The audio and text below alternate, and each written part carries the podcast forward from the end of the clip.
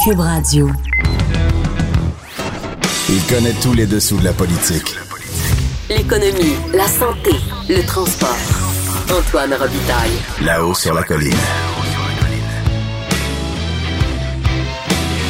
Cube Radio. Bon lundi à tous. Aujourd'hui, à la haut sur la colline, nous recevons Carlos Letao. Que ferait-il s'il était encore ministre des Finances avec l'économie mondiale saisie par le COVID-19? Aussi, je, je lui demande ce qu'il faut faire du fonds des générations, maintenant que celui-ci a atteint son objectif. Ensuite, Patrick Taillon, professeur de droit à l'Université Laval, est avec nous pour discuter parité au lendemain du 8 mars. La Constitution empêche-t-elle des mesures rigides de parité? Mais d'abord, mais d'abord, il y a un compteur avec nous en studio.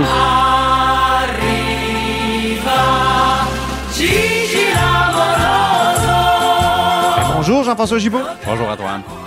Deux virus, donc euh, le COVID-19 et un virus antipétrolier ce matin, à la veille d'un budget. Vraiment, les nouvelles sont très économiques et très inquiétantes. Oui, ça bouge beaucoup, euh, ce qui n'est pas nécessairement une bonne nouvelle pour euh, le ministre des Finances, M. Girard. Donc, M. Girard bon, avait déjà annoncé que son budget serait livré demain. Euh, la difficulté, c'est qu'évidemment, il n'est pas devin plus que, plus que nous. alors, il nous a expliqué aujourd'hui, dans une séance bon, qui se tenait sur l'anneau des, plaines d'Abraham, là, une, petite séance de patinage. Bon, je ne sais pas si le, le, le, contexte est bien choisi, mais que son budget avait été arrêté il y a déjà plusieurs jours et qu'il n'y avait pas eu de modification majeure d'apporter à cause de la crise du, coronavirus puis de tout ce qui en découle. Oui, c'est ça. On ne sait pas trop cette, si cette métaphore, c'est être vite sur ses patins pour faire face à l'économie ou qu'il a beaucoup patiné, évidemment, comme toute conférence de presse pré-budget. Il peut rien dire. Il peut juste montrer quelque chose comme jadis des souliers, mais là, ils ne savent plus quoi faire.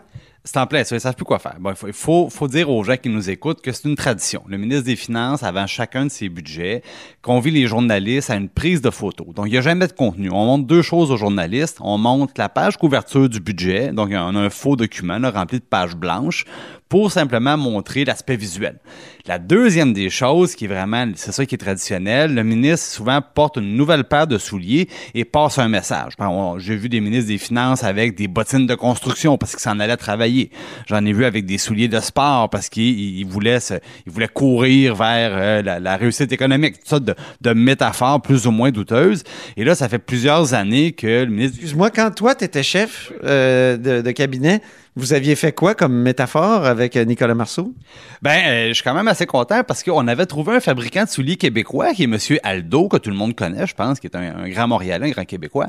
Et on avait dit, ben, euh, on présente le ministre des Finances avec des souliers Aldo, qui sont pas des souliers haut de gamme, mais qui sont des souliers québécois. C'est une belle réussite économique, euh, l'histoire de cette entreprise-là. Et dans les années qui ont suivi, ben, ça a été une répétition des souliers Aldo chaque année. Puis là, je pense que M. Gérard s'est dit, bon, ben, faudrait essayer d'être un petit peu plus original. Alors, il s'en va, il sort ses patins. Mais pour un politicien, se promener en patin, c'est jamais, c'est un peu risqué, disons, comme, comme métaphore, et il risque aussi la chute peut-être sur l'anneau. On lui cite que ça se passe bien, là, parce que c'est la tempête dehors.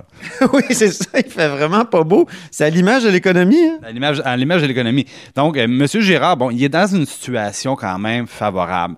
C'est-à-dire que, contrairement à Ottawa, lui, euh, son point de départ, c'est un surplus de presque 5 milliards.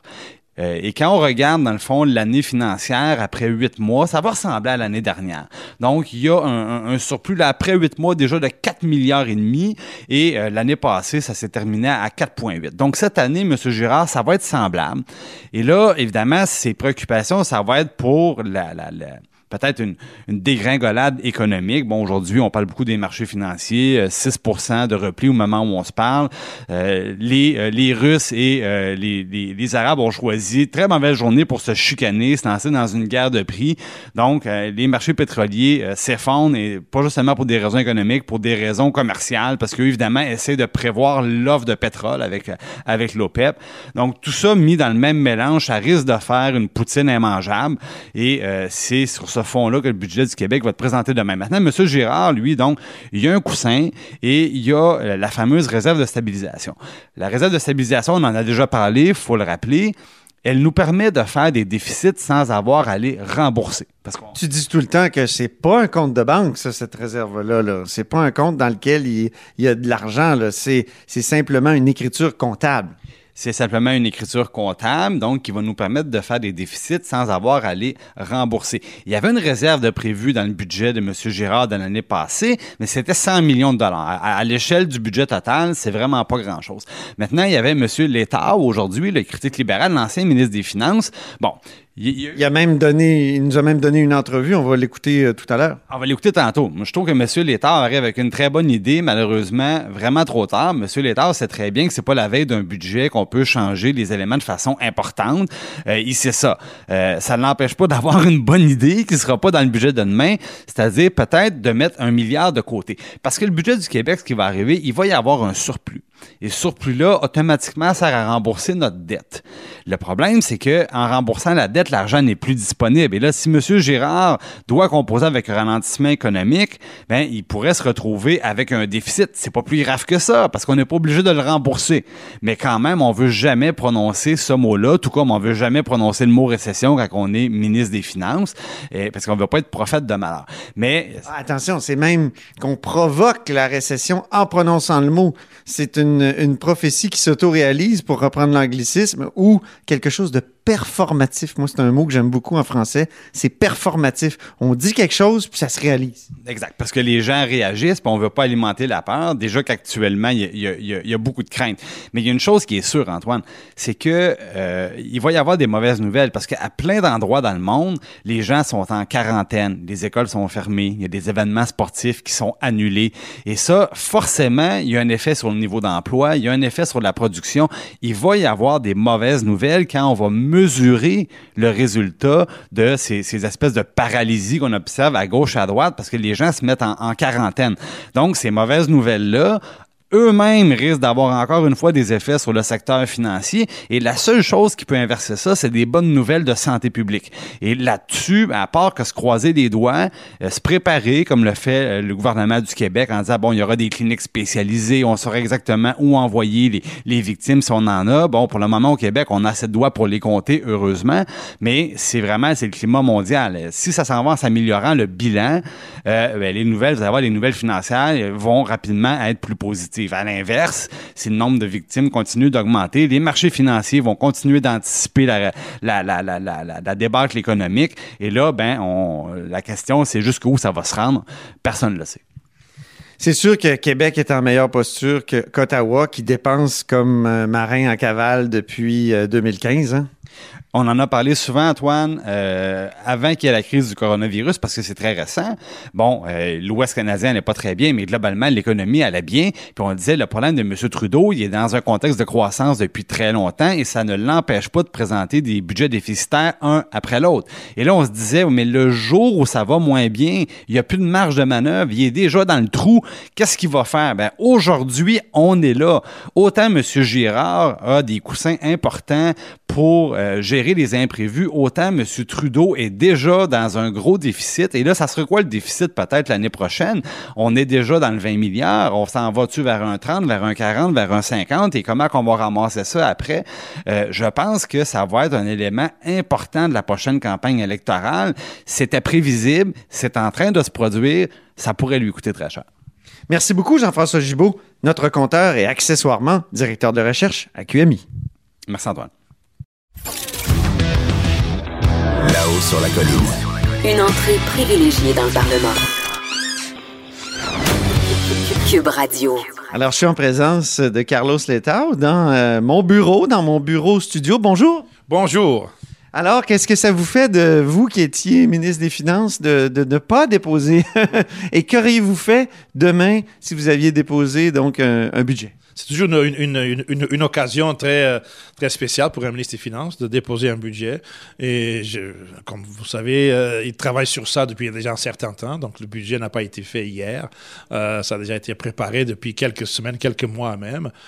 cependant, ce que je ferais moi, si, si j'étais là, demain, j'annoncerais la création d'une provision pour éventualité très bien garnie à la hauteur de 1 milliard de dollars on peut le faire, on a les moyens de le faire et on doit le faire. Parce que l'incertitude liée au coronavirus est vraiment euh, préoccupante. Euh, et donc, pour calmer les marchés, pour calmer les agents économiques et pour calmer la population, pour rassurer la population plutôt. Je pense que ce serait euh, très utile que le gouvernement annonce la création de cette provision pour éventualité. Vous qui êtes prévisionniste de métier, est-ce que le coronavirus, c'est le déclencheur de la fameuse crise économique qu'on attend depuis la dernière, depuis 2008? Écoutez, ça pourrait l'être. Je ne suis pas en train de vous dire que ça va, être le cas. Je ne sais pas. Vraiment, il n'y a personne qui, le sait. Mais quand on voit les, décisions prises récemment euh, par la Réserve fédérale américaine le 3 mars, la Banque du Canada le 4 mars, une réduction rapide des taux d'intérêt, quand même 50 points de base.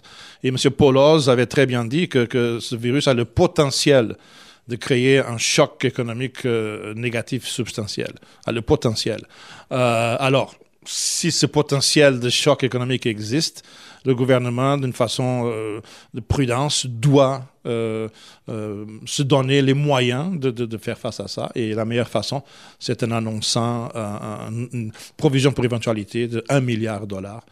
Oui, on y reviendra pour l'utilité de, ça, mais est-ce que dans le passé, c'est déjà arrivé qu'un qu'une espèce, de, espèce de pandémie ou un fait lié à la santé globale ait produit une crise ou une perturbation économique importante? Euh, la dernière fois, c'était en 2003, je pense, le, le, le, le SRAS on avait vu à ce moment-là euh, que oui, ça, techniquement, ça avait même créé une récession. Pendant deux trimestres, le PIB canadien euh, était, négatif. Ça n'a pas duré longtemps, mais quand même. Euh, et ça avait aussi généré beaucoup, beaucoup, beaucoup d'incertitudes et même certaines paniques, parce que le SRAS était moins contagieux que le COVID-19, mais beaucoup plus sérieux en termes de, mortalité, etc. Donc oui, on avait vu ça en 2003 avec le SRAS. Et c'est un peu le guide qu'on a maintenant euh, c'est les, conséquences, les effets du, du, du SRAS vis-à-vis les effets potentiels du, du COVID-19. Pourquoi, euh, pour revenir à la réserve pour éventualité, pourquoi mettre ça de côté alors qu'on a déjà beaucoup de surplus de côté? On a aussi cette fameuse euh, réserve là euh, qui est, qui pas d'un compte de banque comme tel, comme qu'on a même le fonds de génération. Donc pourquoi en mettre un milliard en, plus de côté? Écoutez, euh, nous avons au, Québec depuis, très longtemps, dans plusieurs budgets, même avant moi, on avait toujours une, provision pour éventualité. 100 millions, 200 millions, c'était dans cette, cet ordre de grandeur-là. Euh, et euh, je pense que le moment maintenant est, arrivé de, la, monter vraiment à un niveau beaucoup très très supérieur, un milliard. Maintenant, pourquoi? Euh, Comme vous avez dit, il y a toutes sortes d'autres moyens, d'autres ressources financières, mais ce qui est important, c'est que de, de, la rendre disponible rapidement. Donc, en l'annonçant dans le budget et en la provisionnant dans le budget, ces fonds sont disponibles. On n'a pas besoin de les utiliser tout de suite, là, parce qu'on ne saurait même pas quoi faire tout de suite, mais au moins on sait qu'ils sont disponibles euh, rapidement euh, si, euh, si c'est nécessaire. C'est ça le, but d'avoir une réserve pour stabilisation, parce que sinon, si le gouvernement a besoin d'argent, mais, mais le crédit n'a pas été voté, bon, ça peut se faire, mais ça devient un peu compliqué. En l'annonçant tout de suite, ça rend la vie beaucoup plus facile. Et puis aussi, il y a, a l'aspect psychologique. Donc, on envoie un message très fort que, écoutez, un milliard de dollars, c'est quand même substantiel. Donc le message est très fort envoyé pour rassurer un peu tout le monde. Ça servirait à quoi à court terme? Est-ce que ce serait pour compenser ou pour lancer de nouveaux travaux à la, à la keynésienne, la, méthode keynésienne? Vous avez raison. Euh, la méthode keynésienne, dans ce contexte-ci, serait peut-être pas la meilleure parce que si en effet euh, il y a un choc négatif euh, dans le langage des banques centrales, c'est pas tout à fait une récession normale. C'est pas que la demande globale se soit affaissée et donc le gouvernement dépense pour compenser une baisse de la demande, c'est plutôt euh, un choc de l'offre, euh, supply shock, euh, parce que la production est interrompue. Les personnes ne peuvent pas aller travailler, le, les fournisseurs ne peuvent pas livrer, les exportateurs ne peuvent pas vendre à l'extérieur. Donc la production s'arrête. C'est vraiment une question de l'offre. Et dans ce cas-là, de, de stimuler la demande quand l'offre est arrêtée, c'est pas très efficace. Alors, un tel, une telle mesure, euh, cette provision-là servirait à compenser les personnes affectées qui doivent rester à la maison, etc., les événements qui sont annulés, etc. Mais doit aussi et surtout euh, compenser les entreprises, pour leur permettre de rester en vie euh, pendant que l'incertitude et pendant que la production était interrompue. Au moins, elles peuvent rester en vie pour, que, pour repartir euh, par la suite. parlons maintenant d'un autre sujet, le Fonds des générations. Alors, il y a plusieurs observateurs intellectuels, universitaires qui disent que, bon, mais le fonds a, a fait ce qu'il avait à faire, a, euh, a réussi à, baisser le ratio dette PIB au Québec. Maintenant, que fait-on de ce 9 j'ai entendu 9 ou 12 milliards euh, qu'est-ce qu'on fait avec ça? Gaëtan Barrette a suggéré une espèce de fonds pour la santé, euh, réinvestir en santé. Vous vous privilégiez quoi? Je privilégierais bon trois choses. D'abord, qu'on en parle, qu'on en discute. C'est vraiment une question de politique publique et on doit en discuter. On n'a pas besoin de prendre une décision tout de suite, aujourd'hui, euh, mais, on doit en discuter, analyser les différentes euh, options. Euh, deuxièmement, euh, moi, je favorise le, le, maintien du fonds de génération. On doit le maintenir. Oui, c'est vrai que notre ratio dette PIB est arrivé maintenant à 45 que c'était l'objectif, plus rapidement que, que, prévu. Mais 45 c'est encore très élevé. Et le Québec est encore une province qui est très endettée. Donc la dette, on la gère très bien, mais elle est toujours là. Donc moi, je propose qu'on continue euh, à accumuler de, de, l'argent dans le fonds de génération. Euh, qu'est-ce qu'on ferait euh, d'ici 5 ans, d'ici 10 ans? Et c'est là la proposition de mon collègue euh, Gaëtan n'est pas mauvaise. Hein. c'est que, bon, à ce moment-là, le, fonds continuerait de, donc de, de, de, se bâtir. dans 10 ans, on pourrait, faire, on pourrait avoir, un, je sais pas moi, 20-30 milliards de dollars dans ce fonds-là. et là, il faut qu'on pense vraiment aux questions de financement du système de santé à long terme. Euh, avec les vieillissements de la population. Force Jeunesse vient de publier d'ailleurs une étude très intéressante à, cet égard-là. Donc d'avoir d'ici 10 ans un fonds qui est très bien garni, qui pourrait servir à, financer les soins de santé euh, à long terme, euh, le faire à, travers les, revenus générés par ce fonds-là. c'est une, proposition, donc quelque chose qu'on peut en discuter. mais, pour moi, l'élément crucial au Québec, c'est un double élément. C'est euh, euh, un endettement qui est encore élevé et un vieillissement rapide de la population. Régler la, question du Labrador, aller payer une partie de la dette de, Terre-Neuve puis récupérer peut-être un peu de territoire. Ça a été suggéré, ça? Qu'est-ce que vous pensez de ça? Un certain journaliste qui l'a suggéré récemment. Écoutez, je ne sais pas. Mais ce qu'on doit faire au Québec, c'est de trouver un moyen de se parler avec Terre-Neuve. Euh, parce qu'il y a tout le contentieux autour de Churchill Falls et Muskrat Falls. Et, euh, donc, on doit se parler. Euh, et le Labrador. Et le Labrador. Donc, on doit se parler, on doit trouver des, arrangements, des ententes. Nous avons beaucoup de choses en commun avec Terre-Neuve, des intérêts en commun, et je pense qu'on doit, on, doit, on doit se parler, trouver des, des, des moyens de, collaborer. le, le, contrat de Churchill Falls, qui a très bien servi le Québec, vient à échéance relativement tôt. Là. 20 ans, c'est relativement tôt. Euh, donc, il faut d'ores et déjà commencer à trouver un, terrain d'entente avec Terre-Neuve. Alors, utiliser le, Fonds de génération pour euh, régler cette question-là en partie? Moi, je ne le ferai pas comme ça, mais, mais ça se discute, ça se discute. Moi, je, je garderai le fonds de génération pour euh, éventuellement faire face au coût du vieillissement de la population. Très bien, merci beaucoup, Carlos Létard. Merci à vous, merci. Antoine Robitaille. Le philosophe de la politique. Là-haut sur la colline. Cube Radio. Et oui, il est en studio, Patrick Taillon. On s'érotise une question constitutionnelle à la fois. La traduction constitutionnelle. La question constitutionnelle.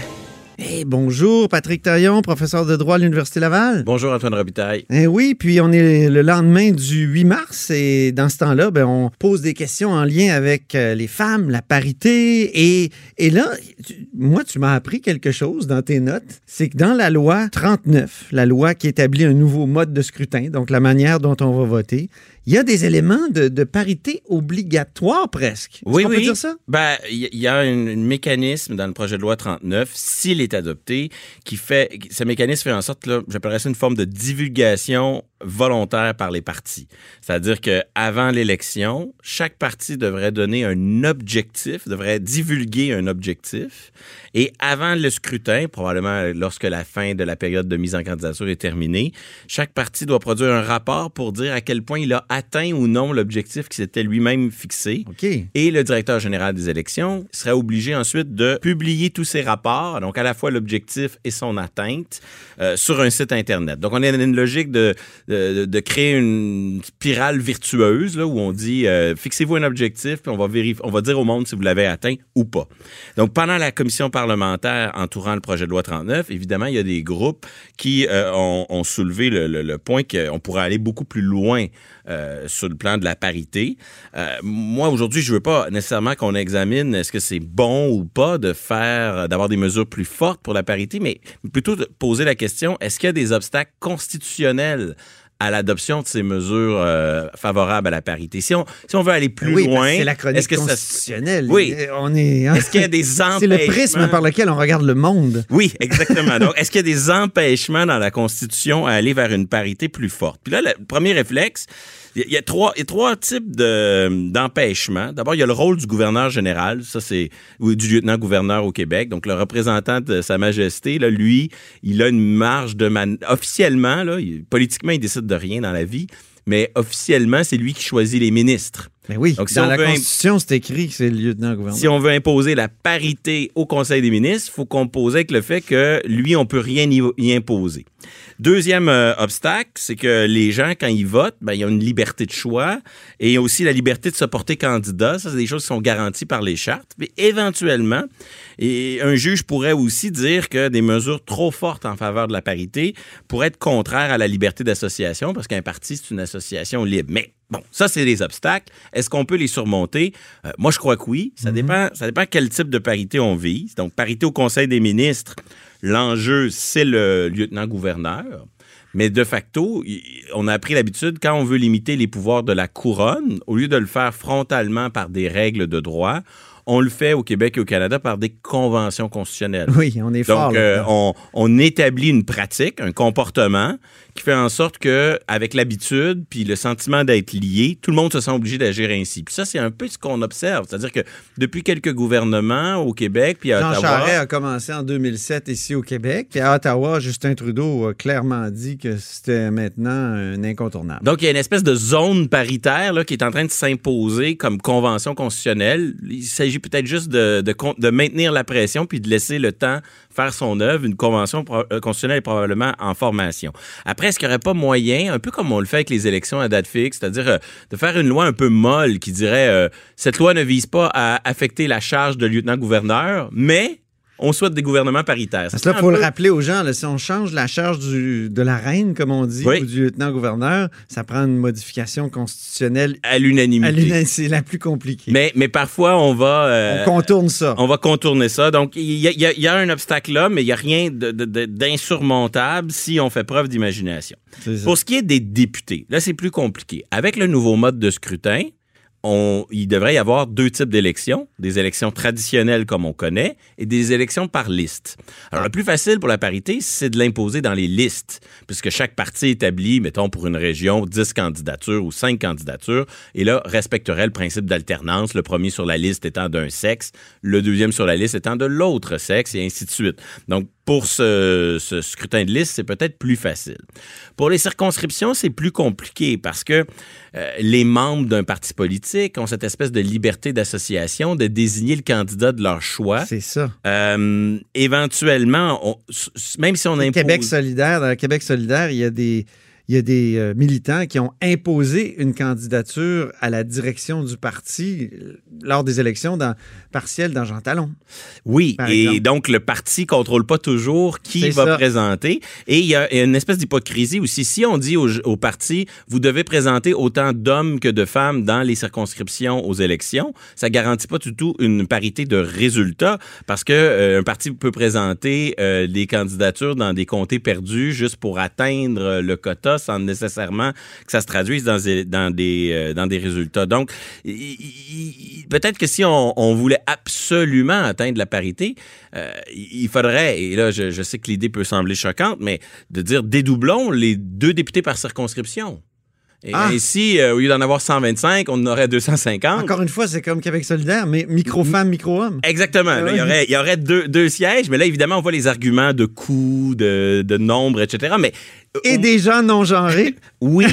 Quoique le, les problèmes. Complexité supplémentaire. Les problèmes d'identité de genre pourraient être résolus par une déclaration volontaire. Donc, chacun se déclarerait du sexe de son choix. Mais, mais quelqu'un qui dit qu'il est ni un ni l'autre? Évidemment, quelqu'un qui est non-binaire, on pourrait le mettre hors, hors quota. Je sais pas. Il faudrait trouver euh, des façons de, de, gérer cela. Mais, chose certaine, euh, euh, tous ces, ces, problèmes de, de, de circonscription, euh, sont euh, présentent des difficultés qu'on pourrait graduer, si je peux dire. La mhm. parité sur la liste, c'est ce qui est le plus facile à faire, qui pose le moins de problèmes. La parité de résultats, euh, que de, de, les candidatures, c'est facile sur le plan constitutionnel, mais plus difficile à défendre sur le plan des coûts. Et euh, la parité par en imposant aux partis dans les circonscriptions d'avoir un nombre égal, c'est ça qui est peut-être le plus contraignant pour les partis puis pour leurs militants parce que c'est une mécanique plus mhm. difficile à mettre en marche. Ah, pas, ça veut pas nécessairement dire que c'est impossible, mais c'est plus complexe. Une question que je me pose depuis le début de la chronique, c'est est-ce qu'une parité trop rigide pourrait à terme être jugée contraire au droit à l'égalité? Oui et non, hein, parce que si on impose des quotas, euh, c'est donc que... Toujours le problème avec la, ce qu'on a appelé jadis la discrimination positive. Ben, c'est une mesure de discrimination positive que d'imposer la, parité. Alors là-dessus, euh, par exemple, si on se tourne du côté de la France, il y a eu au moins deux décisions de l'équivalent de leur Cour suprême qui ont dit euh, des mesures de parité pour la place des élus, la parité en politique municipale, la parité aussi dans, dans certains contrats de travail, certains milieux professionnels, on a dit en France que ça contrevenait à la conception française de l'égalité, qu'au au Canada, on appelle souvent cette conception une conception formelle. Donc, ça ah dit, euh, euh, d'une certaine façon, la discrimination positive, c'est une forme de discrimination inversée. Et pour les Français, ça pose plus de difficultés. Au mhm. Canada puis au Québec, c'est probablement l'inverse. C'est-à-dire qu'au au Canada, on, s'attache à une conception que la Cour suprême qualifie de réelle. Donc, c'est pas grave de traiter les gens différemment si, euh, les gens ont besoin d'un traitement différencié pour atteindre le même résultat. Euh, donc, à ce jeu-là, on pourrait dire que oui, c'est de la discrimination positive, mais la Constitution canadienne, elle n'oblige pas à la discrimination positive, mais lorsque un décideur décide de la pratiquer, c'est considéré comme étant valable. Donc, euh, c'est un peu le choix de, du Québec d'en faire ou de ne pas en faire. Mais lorsqu'on en fait, le paragraphe, 15, le paragraphe 2 de l'article 15 de la Charte canadienne vient nous dire que c'est correct de faire de la discrimination positive. Et de façon plus globale, mhm. Pour qu'il y ait discrimination à l'endroit des hommes, il faudrait trois conditions. Donc, une distinction euh, basée sur un motif énuméré, c'est-à-dire le sexe. Bon, ça, ça va. Mais il faut que cette distinction soit arbitraire. Et dans ce cas-ci, il y a ah. toutes les raisons de croire que ce n'est pas arbitraire que d'avoir des mesures pour s'assurer que les femmes soient adéquatement représentées, que c'est tout au contraire une mesure raisonnable si on regarde le contexte historique, etc. Donc, en bout de ligne, la question du pour ou contre euh, la parité, c'est un choix d'opportunité politique que le Québec peut faire ou non. Mais prétendre que euh, le projet de loi 39 ne peut pas aller plus loin sur le plan de la parité pour des motifs lié à la Constitution, c'est peut-être utiliser la Constitution comme un faux prétexte. Hein. Des fois, quand ah, on ne veut pas faire quelque chose, on, dit que c'est de la faute de la Constitution. C'est pratique de dire que c'est de la faute de la Constitution. Il y a de réelles contraintes, mais rien d'insurmontable. C'est un bon mot de la fin. Merci beaucoup, Patrick Taillon. Au plaisir. Patrick Taillon est professeur de droit à l'Université Laval. Cette émission est maintenant disponible en podcast. Rendez-vous dans la section balado de l'application ou du site pour une écoute sur mesure en tout temps. Cube Radio, autrement dit. Et maintenant, autrement écouté.